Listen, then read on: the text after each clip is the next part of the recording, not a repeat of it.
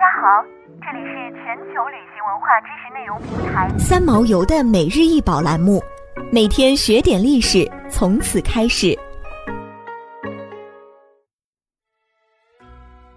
每天学点历史，从每日一宝开始。今天给大家分享的是波浪与有益动物的冠。波浪与有益动物的冠高三十五点六厘米，直径为三十六点二厘米，是明朝的景德镇瓷器。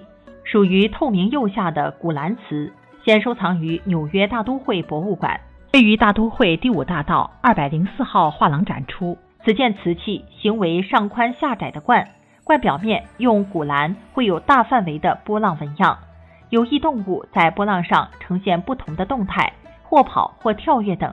有益动物的主题通常都是马、大象、猫鼬、鱼、兔子和两只鹿。古蓝瓷又名青花瓷，元代景德镇制瓷业异军突起，迅速发展。至明清两代，该镇更成为全国制瓷中心，并设有御窑厂，专烧宫廷御用瓷器。青花、彩瓷、颜色釉是元明清时期景德镇制瓷业的三大主流产品。青花瓷简称青花，是创烧的珍品，属于釉下彩瓷。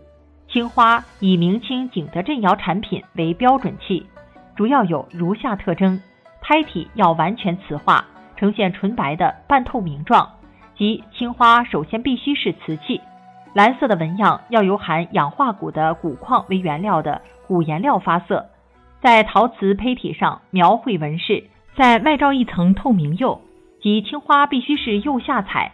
最终在一千二百八十到一千三百度的高温中烧制而成，骨料烧成后呈蓝色，具有着色力强、发色鲜艳、烧成率高、成色稳定的特点。青花瓷装饰特点为划花技法减少，印花增多，新增镂花，而描绘成为主流。所绘图样布局层次多，画面满，但是由于处理得当，主次分明，浑然一体。颇有特色的是。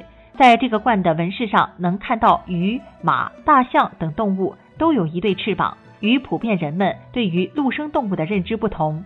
这是由于一四零五年到一四三三年，郑和指挥的中国远洋船队进行了七次大规模远航，航迹遍及中国南海。然而，郑和远航带来的影响，即便在瓷器的纹饰上也可以看到，那就是各种海兽的出现。我国文物中真正大量出现海兽是在明代的瓷器中，从永乐开始，很多瓷器开始装饰千奇百怪的海兽纹样。明代青花瓷的海兽纹样中多是带有翼的异兽，那应该是人们把水手们在远航中看到的怪鱼异兽带入了艺术创作中。想要鉴赏国宝高清大图，欢迎下载三毛游 App，更多宝贝等着您。